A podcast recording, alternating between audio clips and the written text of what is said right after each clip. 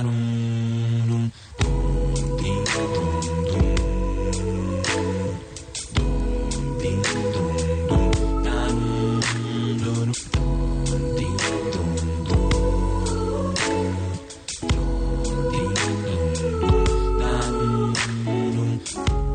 he sabido decir todo lo que siento. Nunca ha sido lo que creo es un buen momento. Mis palabras son ajenas a mi mente. Me ha importado más lo que piense la gente. Y entre todo el tormento encontré mi sustento, la sonrisa que hace florecer mis sentimientos. Tus palabras me motivan a seguir. Y esa frase que siempre sueles decir.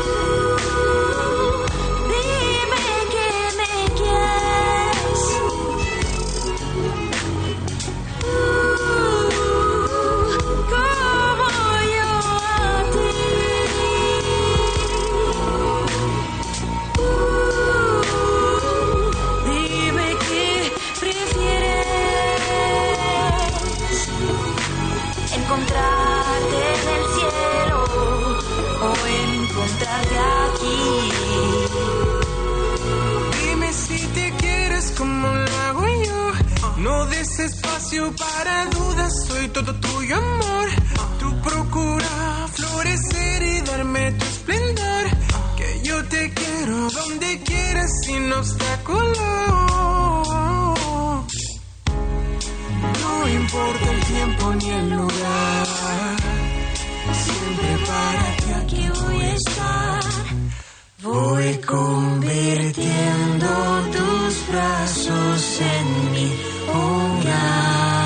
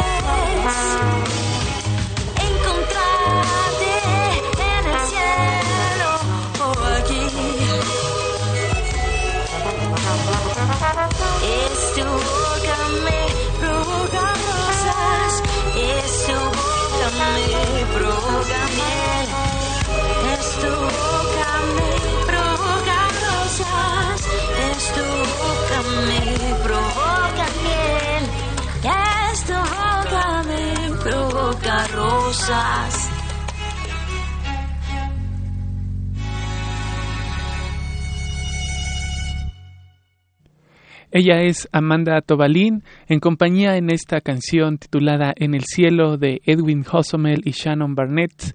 Así es lo que escuchamos en el cielo.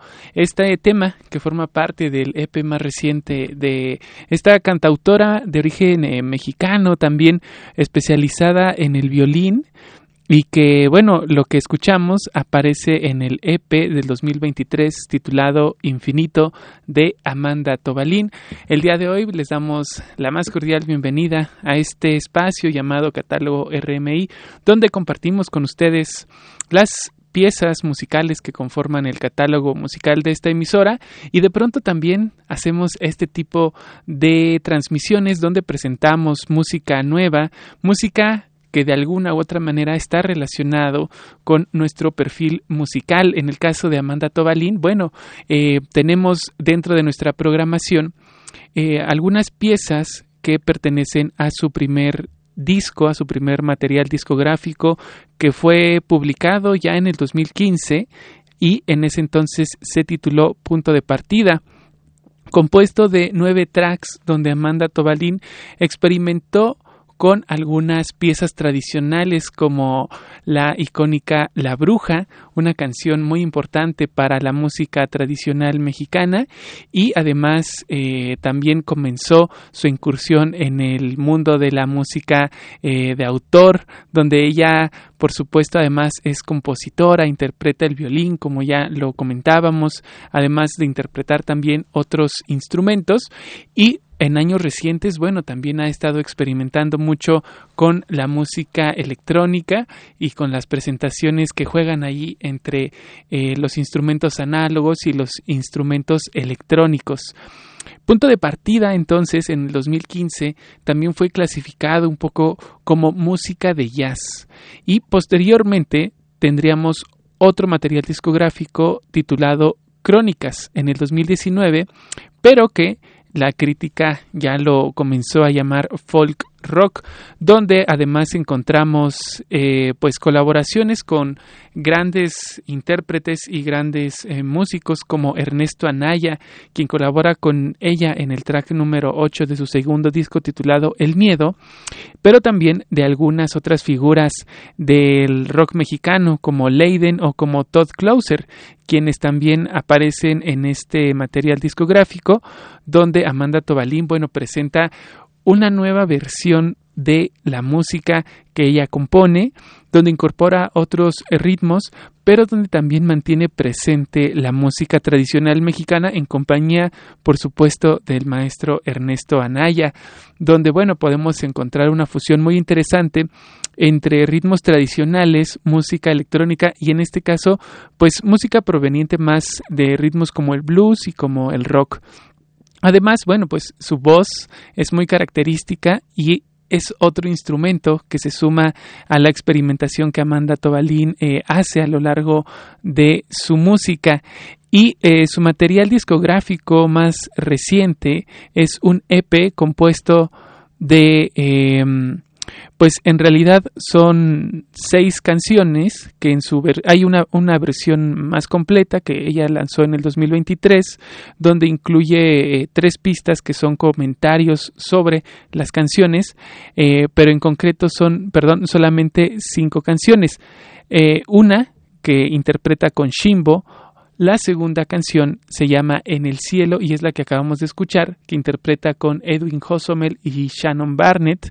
Después con Violeta García interpreta el tema Ego y cierra con un remix del tema que escuchamos en el cielo, pero el cual es muchísimo más electrónico y a partir de esta pieza, de esta pieza titulada En el cielo y los remix que ella muestra en su último EP es que ha ella ido explorando un poco más esta música basada en, en, el, en, la instrumentación electrónica, eh, muy parecido a lo que, por ejemplo, eh, podemos escuchar con otras eh, pues propuestas como Mave Frati, quien también, ella es chelista, pero juega mucho con la música electrónica y bueno, Amanda Tobalín, ella es violinista, eh, además de interpretar otros instrumentos y por supuesto cantar y componer, pero a partir del violín eh, va va experimentando también con la música electrónica y en sus presentaciones en vivo es algo que podemos disfrutar muchísimo. Este juego que hace entre el instrumento análogo y el instrumento pues digital la improvisación también de la música electrónica y lo que aporta a la música tradicional, a la música del jazz o incluso de la escena del rock en México es muy interesante. Ya lo platicábamos anteriormente con nuestro invitado del mes anterior, Basla, quien tiene también un proyecto de música electrónica donde él, de la mano de grandes maestros, eh, por ejemplo, de las agrupaciones para la música tradicional mexicana muy importantes como Salta para atrás, eh, va haciendo algunos remixes de ciertas piezas tradicionales o ciertas grabaciones de instrumentos originarios de México, pero los va mezclando con ritmos de la música electrónica. En el caso de Amanda Tobalín, su propuesta viene más de la música análoga, del violín, del, de los instrumentos eh, análogos del jazz, pero poco a poco ha ido transicionando hacia experimentar con estos ritmos provenientes, eh, pues, un poco como del free jazz o del e-jazz, ¿no? El, jazz electrónico. Entonces, em, más allá de llamarla música tradicional, música folclore o música de jazz, creo que lo que hace Amanda Tobalín en específico es muy particular y por eso es tan difícil clasificarla en un solo género. Y bueno, pues para ilustrar un poco más de su música y para prepararnos ya a la charla que tendremos con ella en unos eh, momentos más, vamos a escuchar otra pieza que aparece también en este EP titulado Infinito y que en esta ocasión eh, pues nos deleitará con la participación de dos músicas muy importantes que son Geo Equiwa y Tania Matus, quienes eh, pues mm, tienen una impronta más relacionada con la música vocal. Geo Kiwa, por ejemplo, ella estuvo participando en este coro muy famoso de México, que al día de hoy siguen muy activas, muy presentes en la música mexicana, que es el Palomar.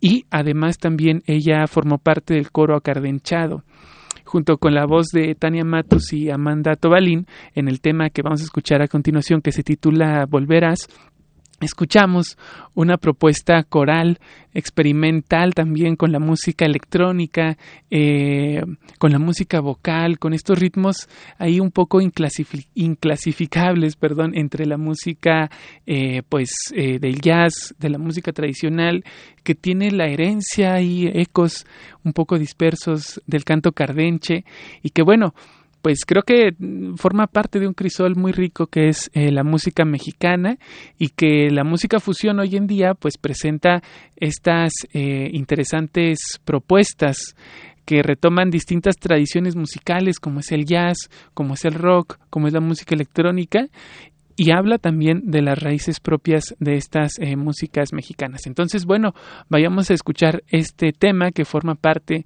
del EP Infinito de Amanda Tobalín, el cual eh, salió a la luz en el 2023. En compañía de Geo Iquiwa, Tania Matus, Amanda Tobalín interpreta Volverás. Lo escuchan a través de Radio México Internacional y ya volvemos.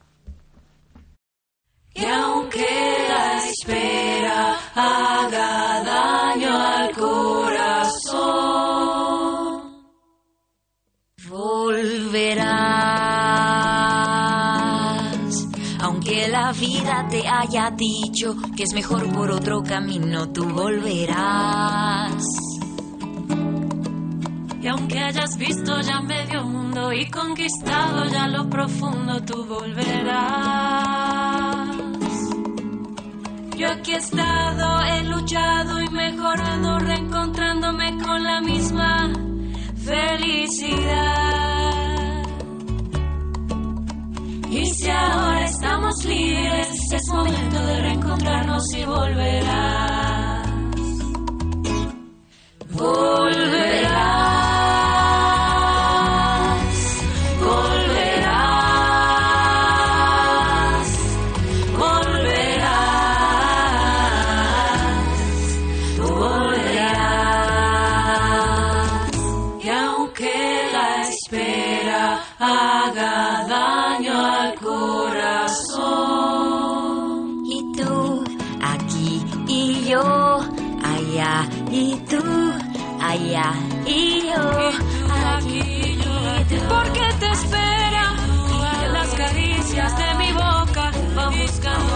Anochecer en las líneas de mi piel comenzar un nuevo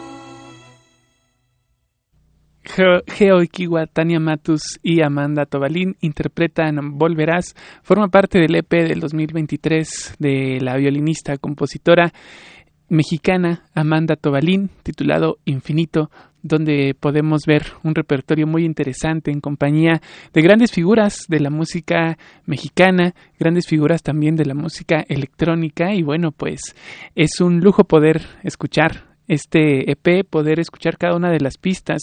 Les invito mucho porque cada una tiene eh, pues exploraciones muy interesantes, eh, ritmos muy distintos que confluyen en cada una de ellas.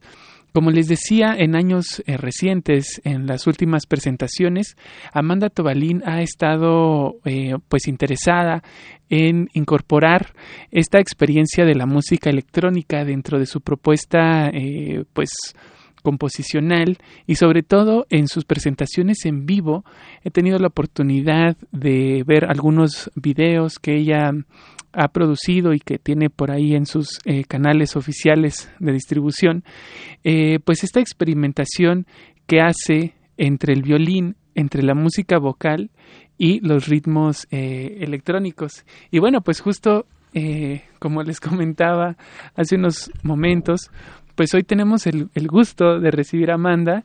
Em, y pues bueno, si están listo, está listo el micrófono, podemos, si quieres Amanda, pásate de este lado para que aquí con estos micrófonos de Radio México Internacional, bueno, pues te damos la bienvenida en esta tarde que es tan calurosa esta Ciudad de México que de pronto es tan imprevista, pero bueno, es, es un gusto que estés por acá, la verdad que, que qué gusto verte, tenerte aquí en la cabina. Ay, pues estoy muy contenta, muchas gracias por recibirme, por la invitación.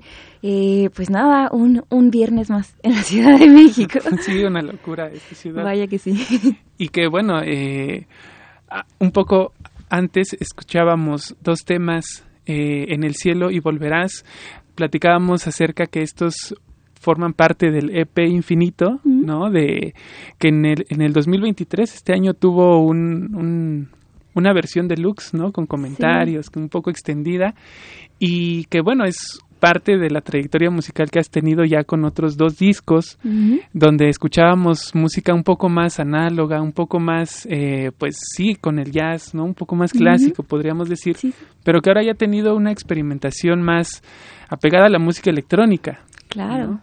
Sí, pues tiene que ver mucho con cómo se ha ido dando mi historia. Yo, mi primer disco, en realidad, es, muy chistoso mi historia porque yo no supe que iba a ser músico, yo nunca estudié música, pero siempre estudié, más bien dicho, siempre estudié música, pero siempre como con mis profesores de los sábados y cosas así. Y cuando ya me tocó la oportunidad de estudiar una carrera, intenté varias y no me gustaron. Entonces intenté comunicación, intenté historia del arte, intenté diseño y no me gustaban, no me gustaban. Y yo iba a mis clases de música los fines de semana y pues yo no lo sabía, pero en ese momento mi maestro del sábado al domingo era Alex Mercado y era Iraida Noriega, ¿no? Entonces era así como, wow, tengo los mejores exponentes de jazz de, la ciudad y, yo así no los estoy aprovechando. Entonces, un día en una crisis, así como identitaria, le dije a mi papá, es que no, yo no me estoy hallando, yo quiero estudiar música, yo quiero ser músico. Y me sorprendió muchísimo su respuesta porque la verdad me apoyó mucho, me dijo, pues, ¿qué tienes que hacer? A ver, ¿qué clases tienes que tomar? ¿Con quién tienes que ir?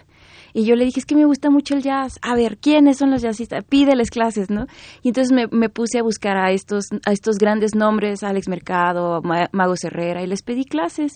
Y entonces ellos me fueron educando un poco de qué cosas se necesitan para empezar como en el jazz a componer y todo. Y pues nada, eh, luego hubo la oportunidad de audicionar para una escuela y en esa escuela eh, te pedían tu primera canción original y entonces compuse una canción que se llama Quizás, que salió en un EP que después eliminé de todas las plataformas porque sentía que la, la, estaba grabado muy caseramente, ¿no? Eh, pero estuvo bien chistoso porque desde ese EP eh, como que fui siguiendo como los consejos de mi familia, de mis amigos. Mi hermana me decía, pues si ya lo grabaste, pues entonces mándalo a la radio. Y si ya lo grabaste, hazle una portada. Y, y toda la gente me iba aconsejando. Entonces, pues claramente hay como ahí un registro de esa época en donde pues mi primer acercamiento a la música era este, este jazz y jazz latino, ¿no? Que, que pues venía como de estos profesores y me encantaba, ¿no? Poco a poco fui entendiendo que para mí la idea de hacer jazz era una filosofía de vida y no tanto como estar copiando este sonido que ya había escuchado en otra gente. Y entonces empecé como a fusionarlo con cosas que, que, representaban lo que yo era, por ejemplo, el folclore latinoamericano, este, la música experimental. empecé a entender que la improvisación no solamente era dentro del jazz, sino había muchas maneras de improvisar. Y e Infinito, que es las canciones que mencionabas, pues fue una, una etapa chistosa en mi vida porque fue en plena pandemia, donde eh, ya no teníamos esta oportunidad de grabar como lo solíamos hacer en jazz, que era todos en un estudio y que hubiera como este interplay y que se oyeran como todos jugando, sino es un disco totalmente hecho en una laptop, que, porque dije, o sea, como que me metí en este tren de a mí la pandemia no me va a parar, nada me va a parar. Y entonces hice este disco y fue el primer acercamiento que dije, ¿cómo puedo generar estas secciones rítmicas? Pues con beats. Vamos a empezar a empezar a jugar con beats. Y entonces como la fusión de mezclar esas dos cosas, siento que fue el momento en donde dije, wow, creo que aquí, aquí estoy. O sea, este es quien soy y esto es lo que a mí me gusta, ¿sabes? Oye, y entonces, por ejemplo, este tema que es Volverás con Geoki Guaitania Matus, o sea, cada quien lo, ¿Se vieron ustedes tres para grabarlo? Mm, sí, digamos que yo hice toda la base en casa. Este, lo que yo hice es, fue, fue chistoso porque no es que tuviéramos una canción compuesta y luego la produjimos, sino más bien yo le iba pidiendo a amigos, oye, un baterista, ¿me podrías grabar, no sé, un minuto de una samba? Y sobre eso yo iba componiendo una canción. Mm. Entonces yo lo que hice fue como armar como un rompecabezas eh, y como que me iban haciendo como la, la, la, inspiración. Y una vez que ya tenía lista la estructura, invité a, dos grandes amigas que son Geo y mm. Tania. Incluso a Tania le dije, ah, te voy a dejar un momento así solo para que te eches ahí un verso. Y pues el resultado es lindísimo, ¿no? Sí, sí, está muy, muy interesante. Eh, pero pues creo que fue algo también que pasó mucho en la pandemia, ¿no? eh, los pues los distintos proyectos musicales tuvieron que adaptarse, irse cada quien de pronto a su casa, ¿no? Algunos decidieron detenerse, otros continuaron. Eh, pero sí, entonces de ahí viene un poco el interés, bueno, no el interés o esa raíz electrónica que también de alguna forma estuvo presente antes, ¿no? Sí, estuvo presente. Como que mucha gente no sabe esto, pero yo empecé a hacer como live looping justo porque Iraida Noriega me, me recomendó mi primer loop. Y siento que tenía que ver con una cosa más de perspectiva de género. Mm, porque como chica, pues, o sea, en el mundo del jazz es extremadamente machista y cuando eres mujer y eres cantante, todo el tiempo te tratan como si fueras analfabeta, como si te tuvieran que acompañar y te tuvieran que decir qué hacer y tú solamente vete bonita y canta bonito. Y era un poco frustrante porque siento yo que mi primer instrumento siempre ha sido la composición. Ahí es donde realmente me desenvuelvo y donde puedo generar cosas. Entonces, para mí era muy frustrante llegar con mis papeles y mis partituras hechas y que no me tomaran atención. Además, en esa época pues tocaba con gente que era 10, 15, 20 años más grande que yo, entonces resultaba todavía más frustrante, ¿no? Y entonces un día Iraida me dijo, pues ¿por qué no pruebas los loops? Así te puedes ir acompañando tú sola, puedes como grabarte unas bases.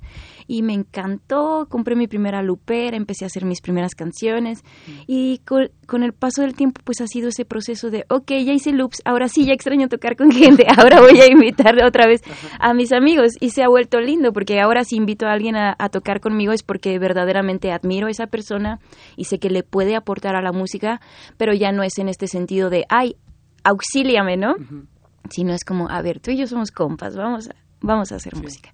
Y el resultado han sido los últimos discos, en donde pues también los músicos saben que cuando los invito, en general los músicos y artistas que, que reciben esta invitación a colaborar conmigo. Saben que de cierta manera van a salir un poquito de su zona de confort, entonces se mentalizan desde el principio a que a lo mejor van a hacer cosas que no han hecho antes, y eso es bien divertido, es parte de ese proceso.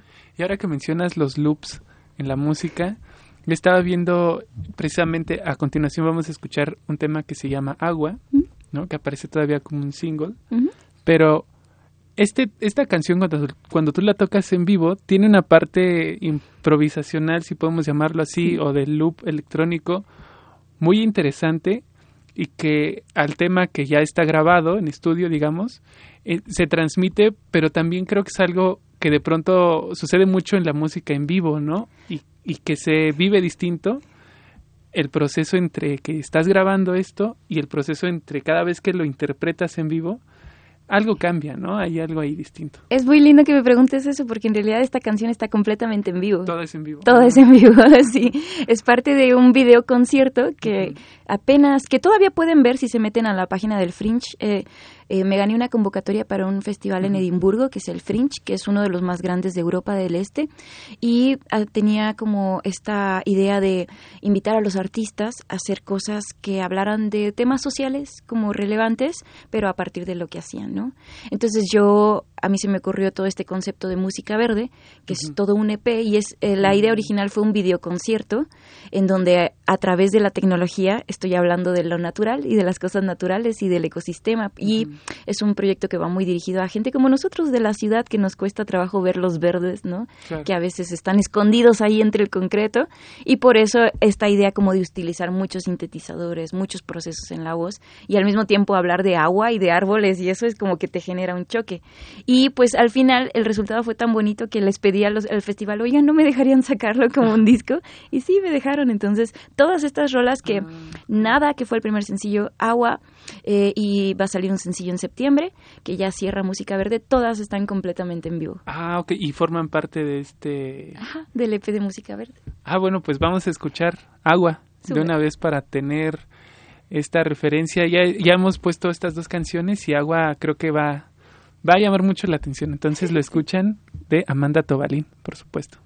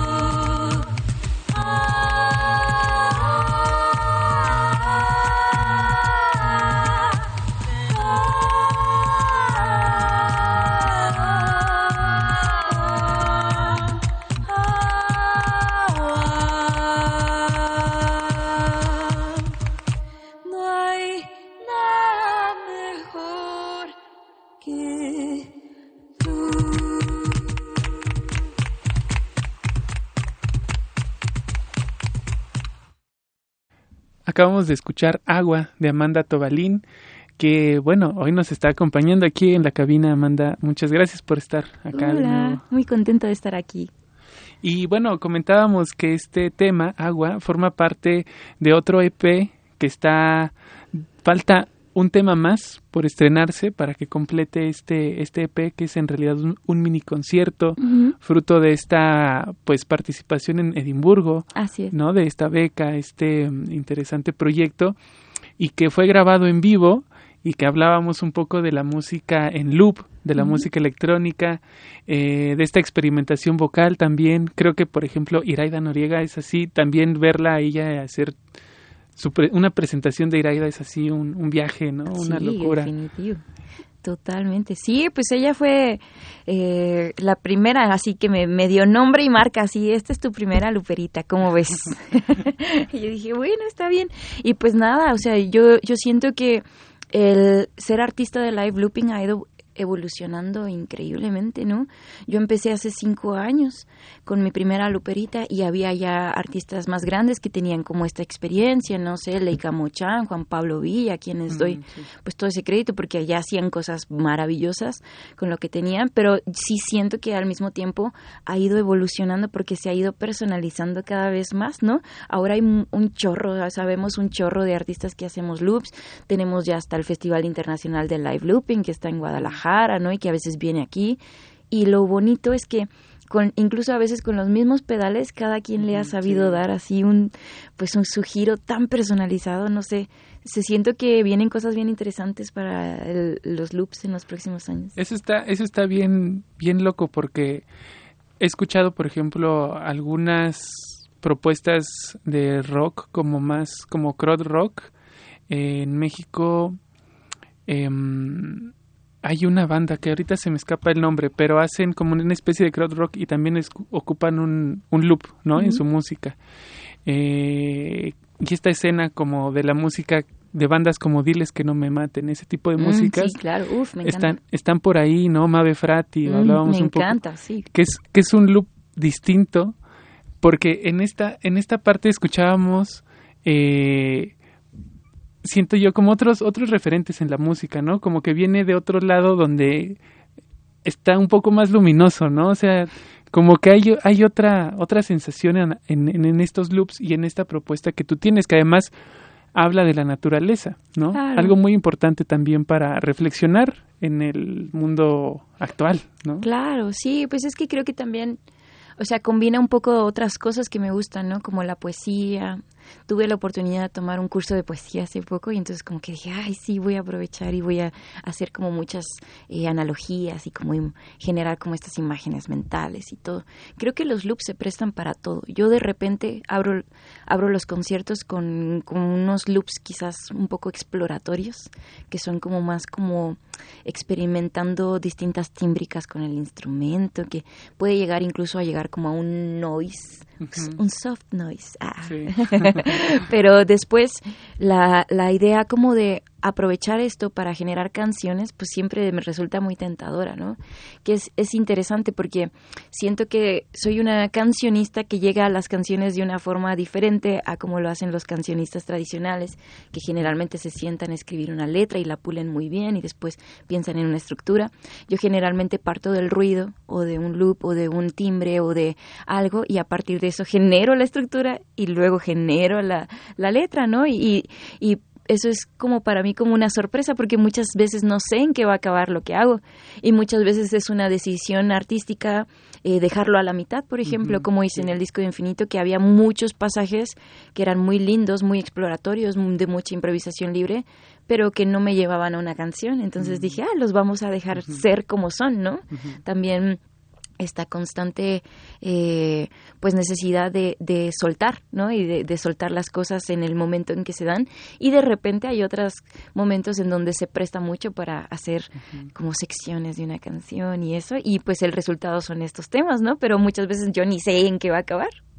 Eso está muy interesante no como que a veces estamos muy acostumbrados a que una canción tiene que tener una estructura sólida y así perfecta y cerrada y cíclica, pero este tipo de música nos habla de otro tipo de experiencia, otra manera de escuchar la música y de acompañarse de ella, ¿no? A veces eh, no se tiene que entender lo que se está escuchando, simplemente tiene que suceder, ¿no? Justo, ah, lo has dicho un montón. O sea, yo así como que de repente reflexionaba mucho sobre eso porque de repente me, me llegan comentarios que no sé cómo tomar. No son negativos, pero como que me hablan mucho de la persona que me los dice. Por ejemplo, varias veces han llegado otros músicos a decirme, es que la manera como tú abordas la música me intimida, me han dicho.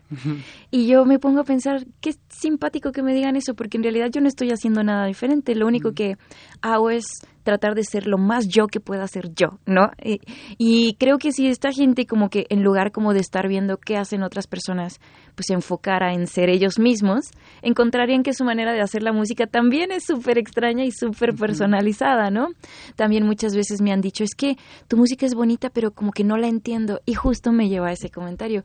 Yo siento que no es necesario entenderla. O sea, yo creo que la gente que se da la oportunidad de experimentarla en vivo siempre sale como con un sabor de boca lindo, único, porque se dio la oportunidad de, sentir algo nuevo, pero sí es música que está hecha para ser experimentada. No es música que tiene una estructura firme como sería como una plantilla, como lo vemos mucho en el pop, que son plantillas que se repiten y repiten y repiten, sino es música que está fluyendo y está reaccionando en el momento. Y entonces para que tú la puedas entender, tienes que tener la mentalidad y este, la apertura de decir, ok, no sé qué va a pasar, pero ella tampoco. Y entonces los dos estamos aquí, ¿sabes? Y eso lo hace diferente, siento. Sí, eso es muy interesante. Oye, y también hace rato comentabas que en un momento, después de probar el loop y probar esta música que puedes hacer tú solita, ¿no? Así tú eres tu orquesta. De pronto dijiste, bueno, eh, pero ahora hay que abrir colaboraciones, hay que tocar con más personas en escena, ¿no? Y eh, pues justo pensar que los que digamos que hay ciertos grupos, ¿no? Ciertos puntos de reunión para la música en México que hacen que estas propuestas pues crezcan, ¿no? Porque hay una retribución entre las las creativas, hay una retribución entre el público que sigue quizá a Geo Kiwa, por ejemplo, y que de repente te conoce a ti o viceversa, ¿no? Y de pronto, eh, ¿tú cómo has vivido estas colaboraciones, que además también por supuesto está Shimbo, ¿no? Que Shimbo, ha venido aquí a algunas entrevistas.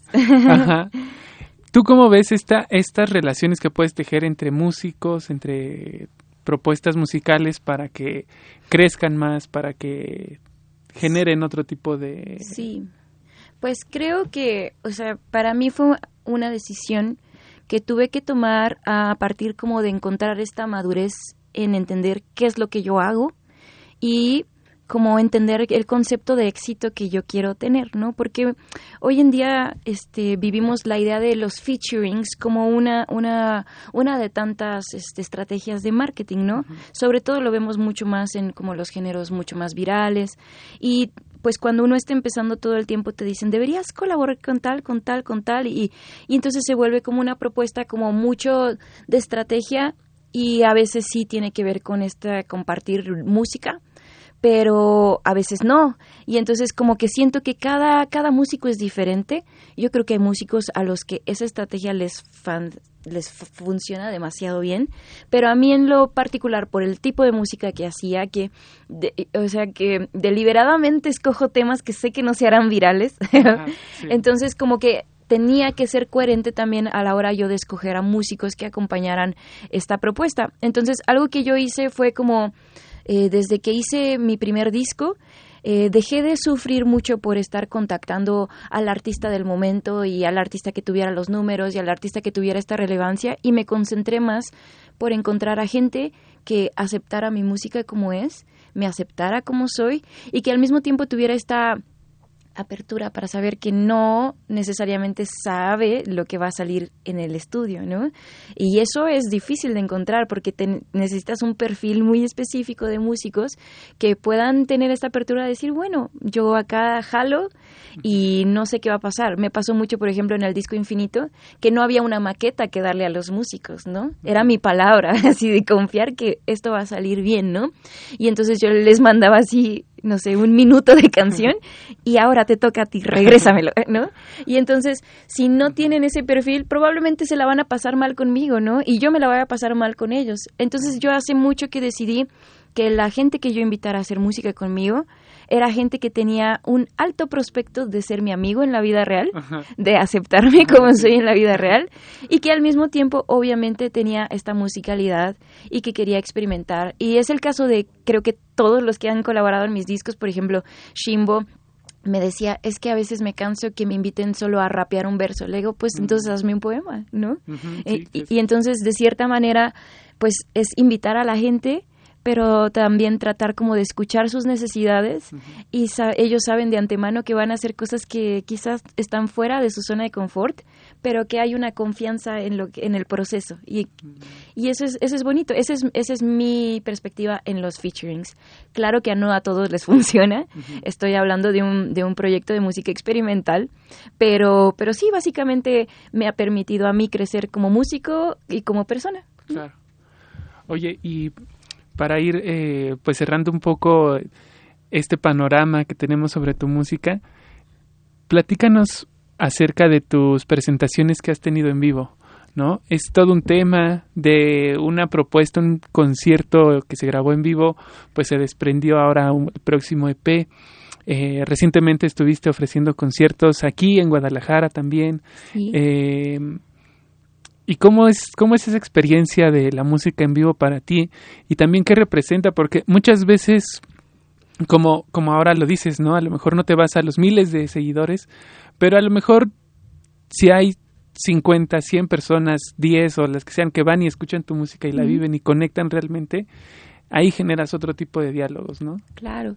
Sí, pues sí, creo que todo tiene que ser un equilibrio, o sea, tienes que aprender a como a darte el valor porque lo que haces te cuesta mucho trabajo, mucho dinero, mucho esfuerzo y energía, pero al mismo tiempo pues tienes que estar como en paz con la idea que tú dices, ¿no? O sea, si yo quisiera estar llenando estadios, probablemente escogería otros temas y otras maneras de producir estos temas y otra manera como de vivirlos.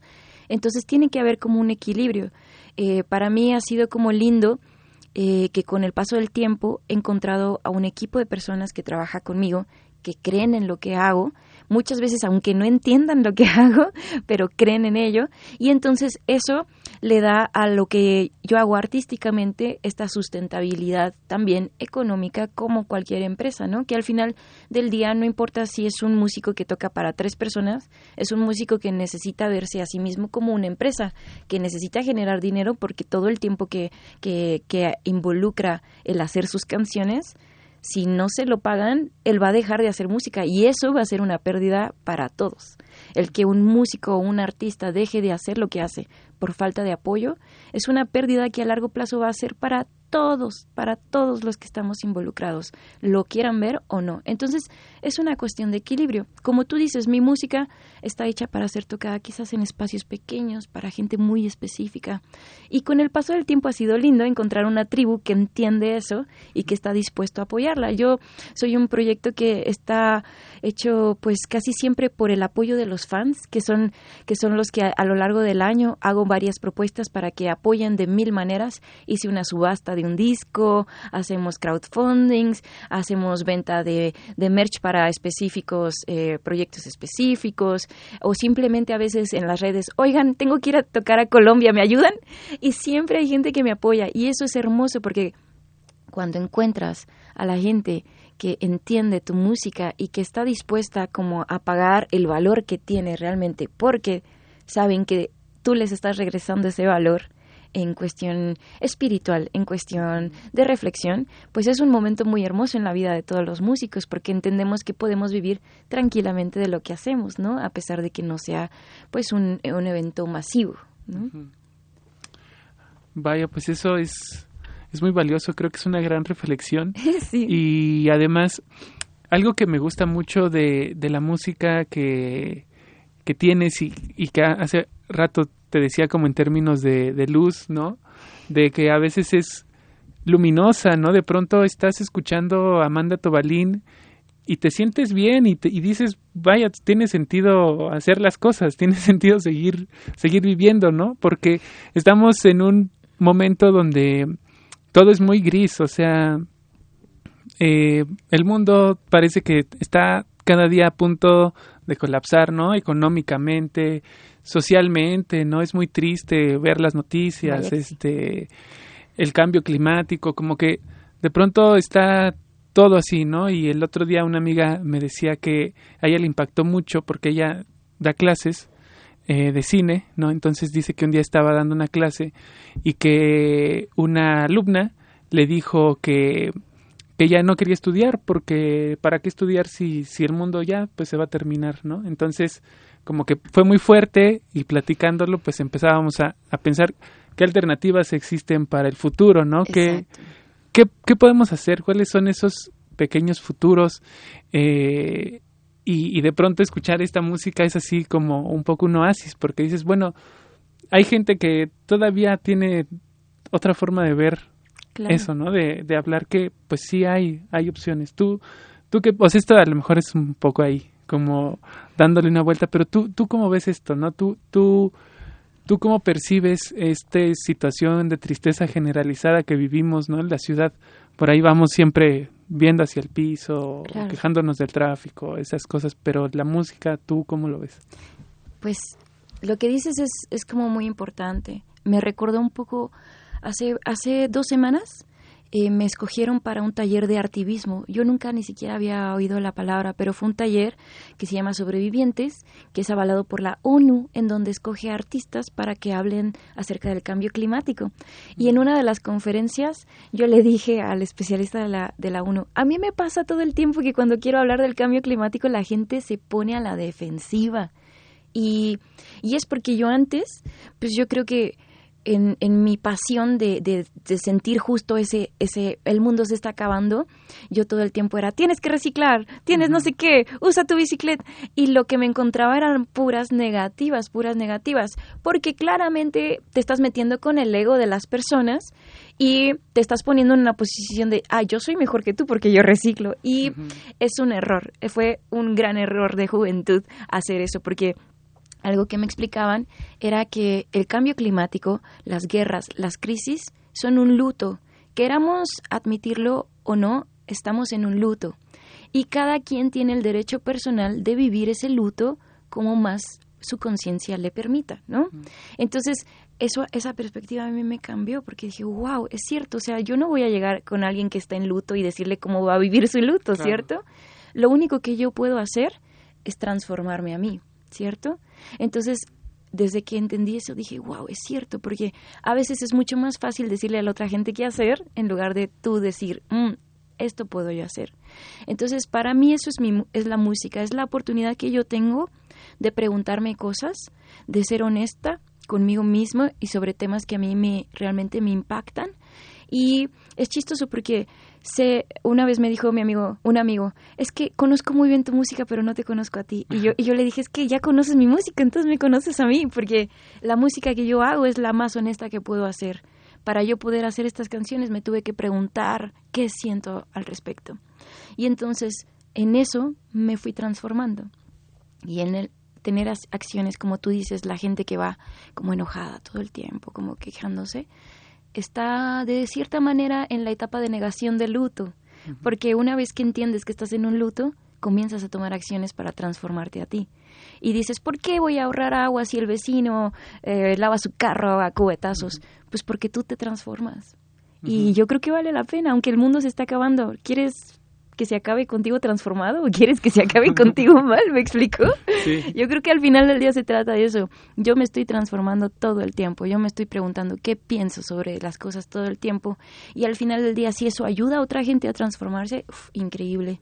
Si no, pues yo, pues yo estaré tranquila, ¿sabes? Claro. Vaya. Sí, es que de pronto es, es, es, es difícil, ¿no? Como salirse de sí mismo, ¿no? Tener otras perspectivas. Pero bueno, creo que la música nos, nos ayuda mucho a, a entender eso. Oye, bueno, pues se nos ha estado terminando el tiempo, se mm. ha estado yendo como agua, como la canción anterior. sí.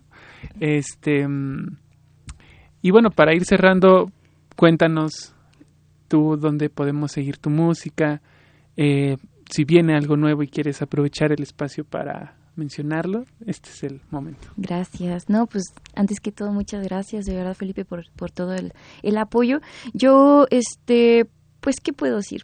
Eh, viene otro sencillo en septiembre, invitar a la gente a que me siga en las redes. La verdad es que hablo muchísimo, me encanta hablar con la gente, entonces pueden encontrarme como Amanda Tobalín. Y voy a estar, me quedan un par de lugares por visitar este año. Vamos a ir a Puebla en septiembre. En octubre vamos a ir a Chile por primera vez a presentar nuestra música y eso me tiene muy emocionada. Y pues lo, las cosas que vayan saliendo, ¿no?